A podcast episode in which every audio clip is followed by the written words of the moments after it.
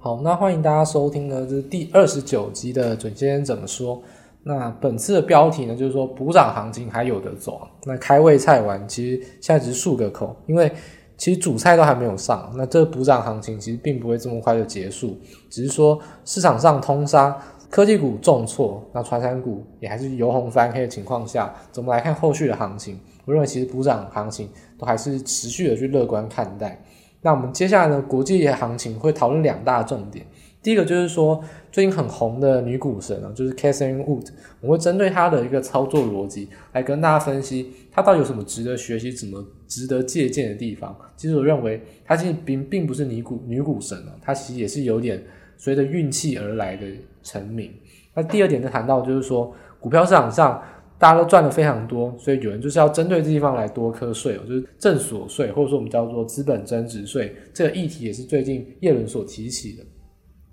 那台股的部分的话，其实还是两大重点，就是我们来针对说低基期补涨到底在现在这个阶段还有没有后续的行情，还有再就是说我们在录音的当下，礼拜五外资是卖超了九百四十四亿元，是破了台股的历史记录，史上卖超最多的一天。那这个卖超其实并不用这么恐慌，它代表含义非常单纯，也并没有什么任何多余的含义，它只是一个顺势杀盘的过程。所以，我们怎么来解读这些行为呢？都在今天的节目中会来做呃一一的分析。那么音乐结束之后，就开始今天的节目。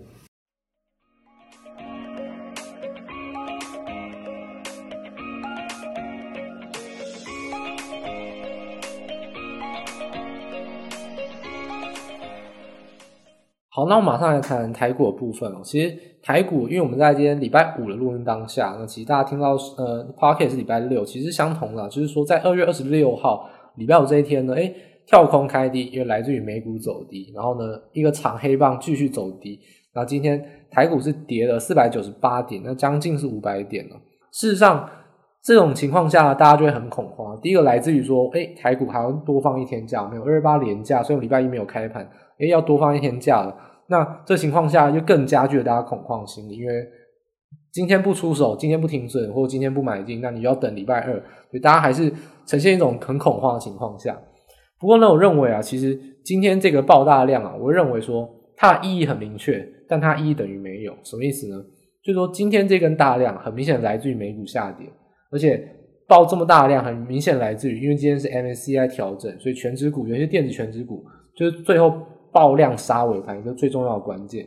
但是 MSCI 调整，所有人都知道，而且也就是短线，所以说今天这个长黑棒的意义非常明确，就来自于美股开低跟 MSCI 调整，但是它没有代表任何意义，因为它并没有对于未来给予一个比较前瞻性的指引，等于就是说外资在今天其实就是顺势在调节，它并没有透露出到底它是不是持续看空，也没有透露出它是不是要抄底止跌。其实它基本上没有表态太多，基本上就是一个顺势去杀低，所以这情况下要怎么来解读？那我马上来看，呃，第一个数据，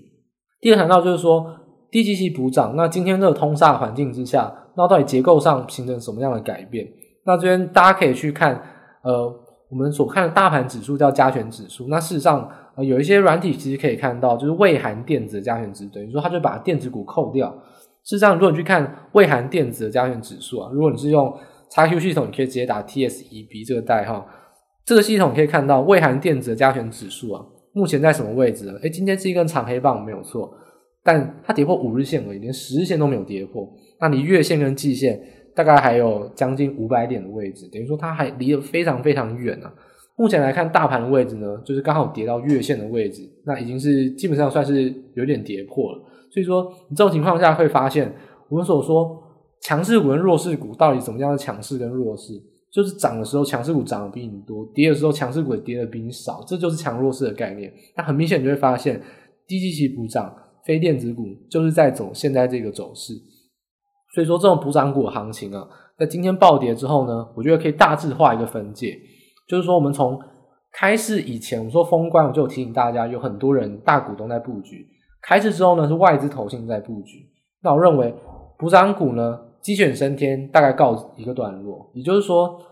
你从开始以来到现在，大概八个交易日，你只要买对族群，大概都赚钱。我真的坦白说，有一些非常不好的公司、亏钱的公司，但族群是对的，都赚钱。这是一种补涨行情的启动的一个信号。但是从现在这个大波段的下跌开始，因为今天连船产其实都有比较明显的去往下杀，但还是抗跌没有错。但以此为分界啊，接下来就比较不会出现鸡犬升天的行情。也就是说，接下来就是要真正考验产业跟个股，你有没有去深刻认识，那选股难度就会提高。也就是说，在产业面之中，很可能会锁定某一个次族群，或者说在整个补涨行情之中，他会选择确实比较有报价上涨，或是比较有前景的行情。那比较有明确的涨势的一个产业，它就并不会是说所有低基期都要补涨，因为低基期补涨很有可能是它从一百块跌到五十块，但是它实际价值有七十块，所以从五十涨到七十，那这个是属于一个弱势的补涨。那真正强势的补涨也大有人在。接下来的行情从以今天为界，就会开始进入强势股的补涨，并不是所有人都补涨。那弱势的补涨，补涨到这个阶段也差不多告一个段落。接下来要补涨，就要补涨真正有它产业前景，或者说它真的是有成长趋势，真的有赚钱或报价持续上涨这种题材股。就是说以此为界，选股难度从下礼拜开始就会逐渐上升。那选股依然是围绕在小型股，而且是传产股，这点是没有错的。所以说，这种情况下，你可以搭配什么去观察呢？就是说，在补涨之中啊，有些是缓涨，但有些是站回所有均线。那我认为啊，你去看二月二十六号的一些抗跌强势股，基本上啊，都是一些比较你说补涨，而且是强势补涨的个股。你这种，也就是说，这个情况下，如果未来大盘确实止跌，而且跌升反弹的话，那请你记得要抢强势股，并不是抢这些比较弱势可能。就是站上月线啊，或者站上季线，但是根本没有站回所有均线的一种个股，一定要选择最强势的个股，才会在后面这个情况下，资金重新轮回到补涨行情的时候，会持续上攻。所以说，站回所有均线的个股，会是大家除了产业基本面以外，那站回所有均线第二关这个筛选标准，也是可以给大家来做参考的。就说，补涨行情这个课题还是持续下去哦。那现在下跌，让你喘口气休息，也是让你做功课的时候。这点大家还是要努力的去掌握，因为认为传产股跟一些名不见经传的小型股，或者说高殖利率股非常冷门，都不受大家青睐，会是现在最主要的一个资金流向，这是没有改变。好，那么最后一个部分就要谈论，就是说，哎，今天呢、啊，我们在二月二十六号录音当下，今天台股破纪录了，破什么纪录呢？今天外资的卖超是九百四十四亿，是历史第一大量，就是说。外资从来没有卖过九百四十四亿啊，那今天破纪录，就非常恭喜台股。那今天台股报九百四十四亿的卖超来自于哪边呢？一样我们可以分析啊。其实你点证交所或者公开资讯观测站的一些日报资料可以点出来，其实不外乎杀盘杀什么呢？诶，可能杀群创、友达，可能杀联电，可能杀台积电，其实就是过去这段时间涨最多的全资电子股。所以依然还是跟随我们一贯的一个预测的方向啊，就全是电子股杀就会先杀它。那今天资金要调节，也是会调节它最多。就是今天搭配 MSCI 调整啊，那这个报九百四十四亿的卖超，我觉得这个历史留名，但是它带给我们资金含量其实并不大，因为它其实没有任何转折的迹象，它只是一个顺势调节。就是说，调节科技股是一个趋势，那它就顺势的调节。那有没有止跌，有没有反转，其实并没有。那其实科技股还是持续的震荡弱势，这点是可以确定的。所以说。今天这个外资买卖超啊，其实并没有什么去分析筹码面的必要，因为讲白了就是美股大跌必须要修正，那也必须要卖超。讲白了，MCI 调整就必须尾盘爆大量卖超，其实有什么好谈的呢？它其实就是如此。所以说未来要怎么看，我认为就并不是要用筹码面去下手，那你可能就要谈论到基本面，或者说国际形势上比较有一些止跌迹象的可能点在哪边。基本上，美股的止跌呢，就会带来未来台股可能顺势的去回补。但是呢，美股的止跌要记记得，台股目前的位阶还是相对美股很高。因为美股如果以纳斯达克来讲的话，其实回撤到大概是一月底的低点。那台股目前还是相当高，就回撤到我们应该说开封关的那个缺口，等于说回补缺口完毕。所以说台股基期还是比较高，而且我们月线呢，基本上只有走平哦，没有下弯。就台股其实后续。如果美股止跌的话，台股可能不是止跌，可能还是马上会有一些往上挑战回补缺口的可能。所以台股目前其实相对来说是比较强势的。那也是未来资金如果一回补的话，回补台股的资金也会是比较多的。所以大家应该要感到开心一点。今天卖到九百四十四亿，其实并没有什么。那只是说这个资金流向呢，你要怎么来看？我们以全值电子股或者以指数来分析的话，最重要就是分析台积电。如果大家打开台积电的线型，会发现台积电已经是弱于大盘了。那这也很明显，因为既然船产要涨，那但台积电确实是要比较弱势。如果你以这样子的技术分析来分析的话，从二月初以来啊，那二月的第二个交易日，台股往上跳空，台积电也有一个跳空缺口，基本上这个跳空缺口在六百一十一块。那今天是开盘就跌破，所以它这是一个空方倒转反反转。因为为什么？因为二月的时候你用跳空上去，今天你用跳空直接跌破，这就是一个空方倒转反反转的意义，那就是弱势的定义。那别忘了，台积电在开市的时候也有一个跳空缺口，而且它在这礼拜三的时候一样跳空跌破，所以说等于空方倒转反转是已经比较弱势了。台积电还是连环的空方倒转反反转。它连续跳空跳两阶上去，现在呢再跳空跳回两阶，再跳回来，所以未来的压力区啊，其实这个倒状反转的这个缺口位置就非常重要。这技术分析上大家必须要可能要留意的，在台积电六百一十一块跟台积电六百四十块这两次的空方倒转倒状反转，都会是非常明显的压力区。所以未来只要电子股、台积电或者说指数啊有往上上攻的时候呢，面临到这几个压力区，大家可能都必须要比较谨慎，可能不会一次马上攻过。都会稍微比较震荡，可能是用一两天、两三天，再慢慢攻过，慢慢回补。所以台积电未来啊，这种说弱势呢，它要往上冲，就会面临比较辛苦的过程。所以指数未来要往上攻，也确实会是一个比较辛苦的。这也是为什么我们会预测说，呃，下一周啊，其实大致上就可能会落在跳空缺口低点，就大概是一五八零零。到今天的一个跳空缺口的高点，就是一六二零零左右，会做一个弱势的震荡。因为指数毕竟跟台积电非常大的联动，那台积电上档不止有压，上档是层层卖压，有六百一十一跟六百四十两个非常重要的一个卖压。未来你要祈祷台积电往上走，那我觉得你可能要用中长期来看待会比较适合。现在如果你进场的人的话，最重要就是你手上还有多少现金哦。如果你做传产的人，那你手上。现金也很多，因为你可以马上舍得停利，然后去换股，所以这点是一个好方法。第二就是说，如果啊你并不喜欢操作传产股，但是你你前一段时间也比较谨慎的发觉电子股弱势，但你手上还有现金，那接下来你就有可能有往下摊平或逢低买进的机会哦。那我会建议大家逢低买进之后呢，如果你真的是买台积电或买电子股的话，你就要以长期持有来看待。如果你进场做短的话，你肯定会气得牙痒痒，因为。台积电未来下跌跟弱势，不是因为它不好，因为是你买太高，目前太贵了。那真正来判断说这个行情什么时候会反转了？我接下来会有一个大胆的预测，基本上这个预测呢，我们在礼拜三的特辑有提过，我认为在五月初才有可能反转，也就是说离现在大概还有两个月。大家想说台积电接下来两个月都要弱势了吗？我觉得很大胆预测说，我认为是，而且很大可能是，因为基本上啊，这种殖利率飙高的时候呢，台电。外资持有了好几千万张，就是让他们并不可能一次卖卖掉好几千万张，他们被迫长期持有，长期持有就一定会盯配息，那配息的殖利率就是目前最重要的议题。基本上，台积电已经公布完 Q 四的配息了，那在二月初的时候刚公布完，所以下一次公布就会在股东会前的最后一次董事会，也就在五月初。所以说，合理的预期，其实可能四月底或五月初，慢慢这个话题炒起来。我觉得台积电的董事会应该会顺势的调高，因为他们下一次的配息就会配的是二零二一年的，而且也是新的股东会。那作为一个往上调高也是比较合理的预期，因为台积电真的赚非常多钱，如果它配股配不配多一点，其实也不合理啊。那再就是说，它如果真的配这么少，它股价也别想要上去。所以这个情况下，怎么来判断一个中期什么时候台积电会止跌呢？我认为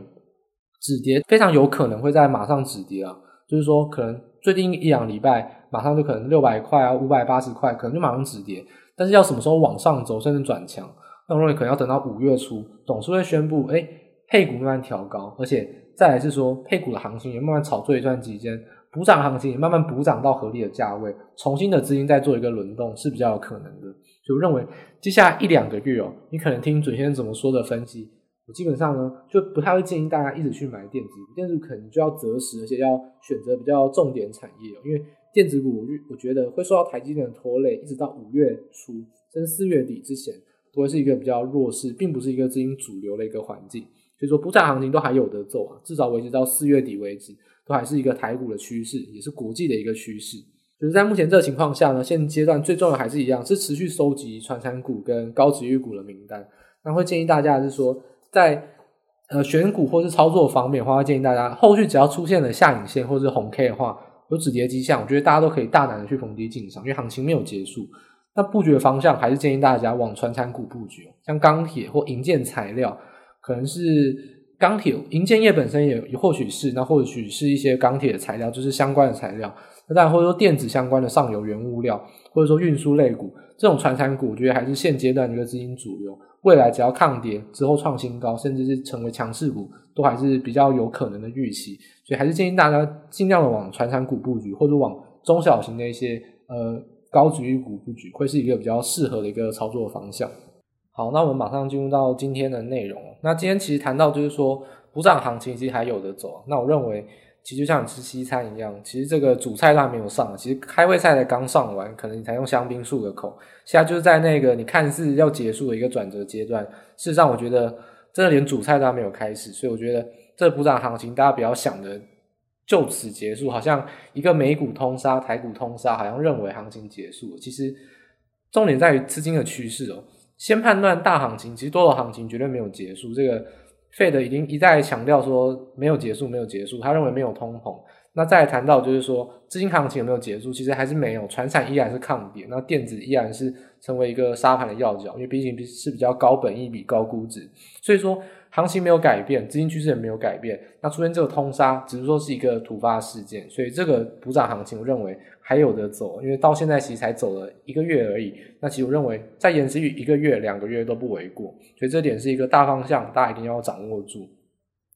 那我们提到第一个焦点讯息，就会谈到说，诶，女股神啊，就是说我们之前也有先帮大家介绍过，就是 Cassin Wood，就是 ARK 方舟基金的经理人。诶，他近期很火热，不过这个火热好像由正转负，因为二零二零年他赚的是满盆满钵，赚好赚满。那二零二一年呢，一开始在春节期间的时候就有闹上大新闻，因为他说他大买台积电 A D 啊所以台湾的投资人又更进一步的认识他，因为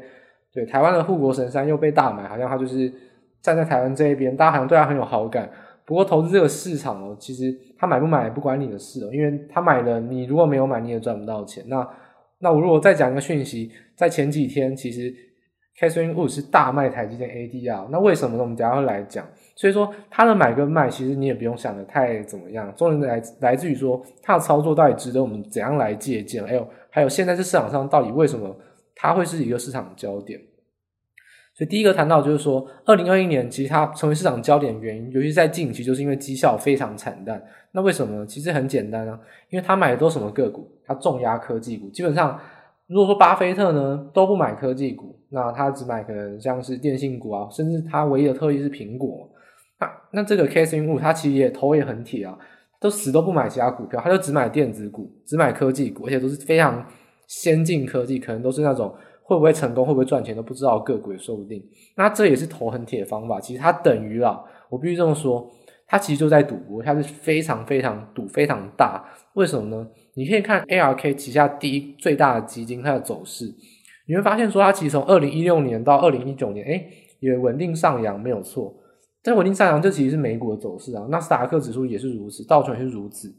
造成它真正爆红，就是因为在二零二零年，其实它的。就 ARKK 它的价值啊，从低点可能大概在二十八块以下，已经飙到一百五十块，它涨了将近六倍。一个大型基金涨六倍是非常夸张。那为什么呢？其实你可以摊开它持股一看，因为它第一大的成分股就是特斯拉。那特斯拉在二零二年涨大概是七倍到八倍，涨到一百五十块，涨这样六倍。那这个基金其实也就是跟着特斯拉这个跟风而已。所以我必须说，Catherine Wood 它到底是不是一个女股神？我觉得。暂时我并不下结论，但我必须要先提醒大家一点，就是说，Catherine Wood 完全没有受到一个景气循环的检视，它这一波涨上来都是在多头行情，而且是在科技股领涨这种行情之中，它等于是顺水推舟，就这样站在这个浪头上赚大钱。但是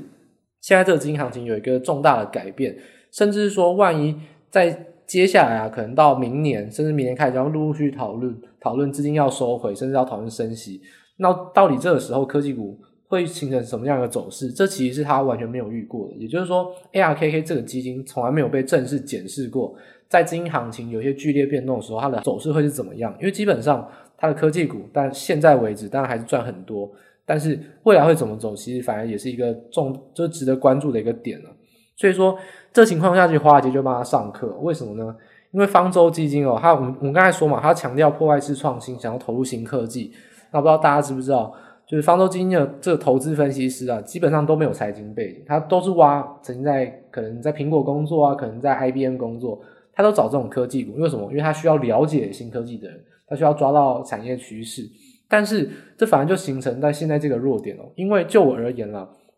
如果你财务学学得好的人的话，公债值率的飙升对于科技股的走弱这种。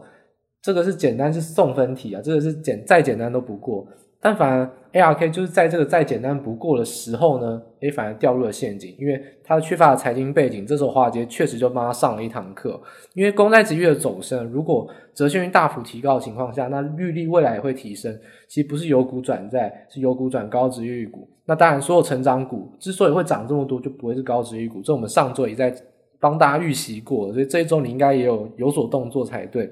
所以这种影响之大，其实这是一个资金的改变，并不是说他看的产业不对，但是事实上就是说他对于资金的运用，我觉得大家必须要有一个警戒点。如果你是像他一样，哎，产业趋势看得很准，那当然也是一个很不错的一个投资的一种呃窍门。但是资金的运用上，你就要必须特别小心哦。我举一个最近的例子，就是 ARK，我们刚才所说，它最近当然重压科技股跌得非常惨。它最近在单日的时候呢，曾经最高是赎回五亿美元，就是说基金都会面临到赎回的卖压。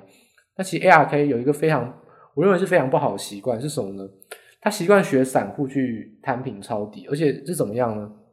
他习惯用一种比较类似套利的手段，就是说他的持股可能都是科技股，但总是会有跌比较少的，他拿那些去卖掉换现金。然后呢，去抄底跌比较多的标的。事实上，我们说跌升强反弹要抢强势股，它其实是一个逆向的做法，因为它可能看的是中长期，甚至说它就是赌了，它就是不想卖了。所以说，以最近来讲例子，为什么我们刚才提到它要卖台积电 ADR？因为台积电 ADR 相对来说是跌的比较少的，相对于来说它的最爱的股票特斯拉跟比特币，所以它等于就是卖掉腾讯，跟卖掉台积电 ADR 换现金去加码摊平特斯拉。所以说，你说它的操作到底是什么？其实我觉得它的操作是非常值得大家借鉴哦，因为它其实抄底，说对也对，说错也错。因为事实上，你抄底你要买，应该是要买强势股，它反而是做一个逆向去抄底最弱势的股票。那这样赌的话，但如果这一波诶是一个很短线的一个稍微的修正，那当然它这个赌博式的赌就赌对了。那万一这一波是一个中期修正，科技股就是要弱一两个月，那它到底现在？大量去加码这些跌最深的股票，是不是为之过早？它资金运用，我觉得是有点过度激进、过度造进啊。那我认为，其实它并不是受到一个完整产业选，或是像巴菲特啊，或者是像比较有名的一些基金经理人，是存活在市场上二三十年的。他这样子赌到一波，诶，变成一个红人，事实上他还他的操作还有需要很大的检视，也需要大家很大的注意哦。所以我认为，计划接上课那。这样子，女股神当然是缴学费，最近跌很多。那到底他要不要认输是一回事，但重点就是说，现在这个趋势并不会马上了了完结哦，因为你看到抗跌股还是一样是传产，还是一样是道琼的成分股。那这个趋势没有完结之下，你想要科技股马上转强，是一个比较呃过度去猜测，也是一个比较妄想的一个决定。所以说，在这现在这个情况下，给大家一个资金行情的趋势，甚至用女股神这样子。大家最有名、最喜欢看的那种焦点人物，他事实上也深陷这种迷思之中。就是科技股产业好，但是资金的流向远比你产业趋势更重要，因为你已经涨太多了。这就是一种基础财务学上资金流动一个最基本的观念，所以大家还是必须要小心。科技股在后续还是非常有可能向下弱势震荡，甚至止跌之后呢，诶，再起不能，真的是要等待一两个月后才有可能往上，这都是一个非常可能的预测。所以科技股跟传产股这个。强弱分明的趋势，我觉得我们还是会持续下去，这点是没有错的。好，那我们刚才谈到是资金面的部分，那还有一个政策面，因为大家最近都发现，诶，以往的时候呢，都是川普当呃，我们说川普投顾最喜欢放消息，不过现在反而是叶伦站上这个股市这种风向球的角色，因为拜登基本上好像销声匿迹，根本是没有什么声浪，可是叶伦反而是非常多的一个讯息跟报道。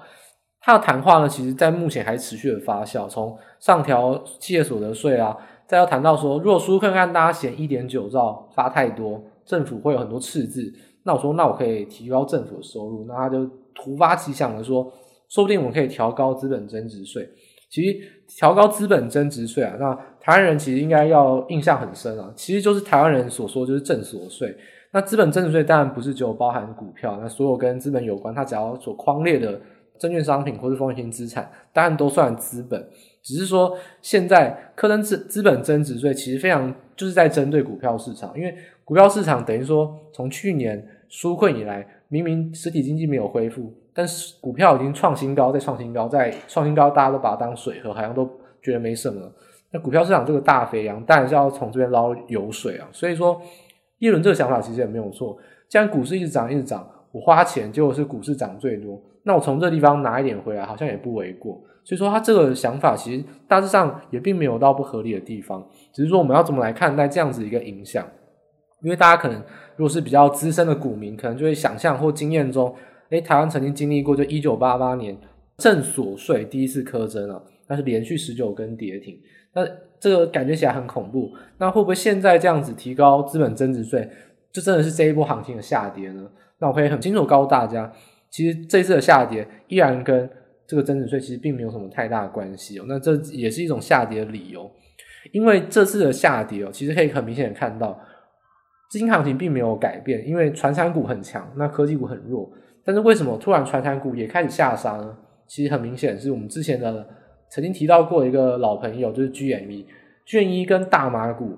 这是呃。首先，一直以来都在关注一些投机股。那卷一跟我们说 AMC 啊，或者说 Nokia 是第一波。那其实，在我们过年这段期间，大麻股是美国最新的一波投机标的。那如果去看昨天的话，大麻股跟卷一都是涨最多，所以还是一样，这其实是复制之前的一个环境，就是说投机股吸引了比较多扭曲的资金，再加上。现在这种情况下，资金就顺势的去做一个杀盘，诶，让你以为说要通杀，事实上它又再继续的去买传产股，继续去买景气循环股，就是它还是一个比较属于一个涨多震荡的过程，受到一个短线的利空，这个短线的利空就来自于投机股的逆势飙涨，所以说这波行情什么时候止跌？我认为只要卷一跟这些大麻股再次受到压抑的话，其实行情止跌还是马上就会见到，所以这还是属于一个比较修正的情况下，大家还是不用太过担心。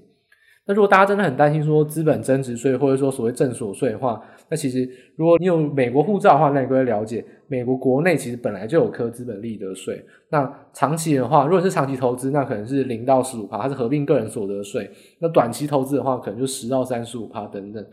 那相较于台湾，我们有证交税，卖方要付千分之三，那美国没有证交税，所以说其实这样整体来看，呃，这个美国资本增值税其实并不是这么严重的议题，因为本来。股票市场上，如果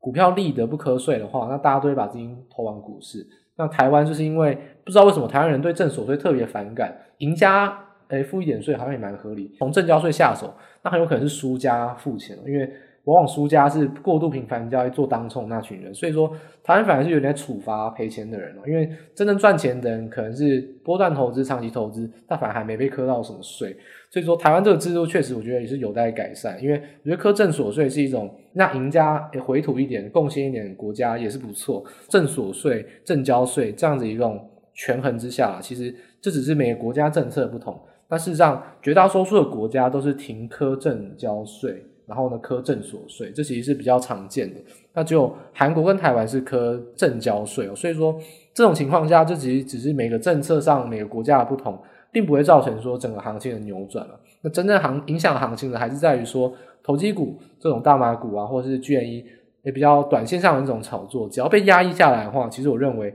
整个行情都还是会见到比较明显的支撑，再继续往上。那这点的话，我觉得大家都还是比较不用特别去担心啊，因为目前来看，这个资金行情并没有结束，所以 Fed 还是提供了比较明确的展望，至少到今年为止，他认为不会有通膨，他也认为既然不会有通膨，他也不会马上收回资金，这种一连串的走势都还是支撑资金行情持续下去最重要的一个理由。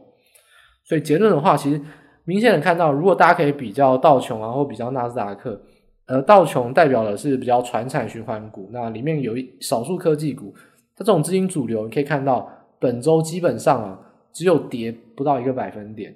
那曾经还真的如我们预期，就确实是创新高，只不过因为一个突发事件，所以被压回来，其实都还守在月线之上，一个非常稳固的一个环境，就说如果你。因为这波预测啊，或因为我们本上一周的一些提示，诶，你真的去操作一些循环股、传产股，你应该获利满满，感到很开心。但重点是说，请你千万不要离开这个趋势，因为现在只是一个开胃菜。那重点之后重回到一个多头行情，还是一样会有传产或循环股去领涨，这点我觉得是比较明确的。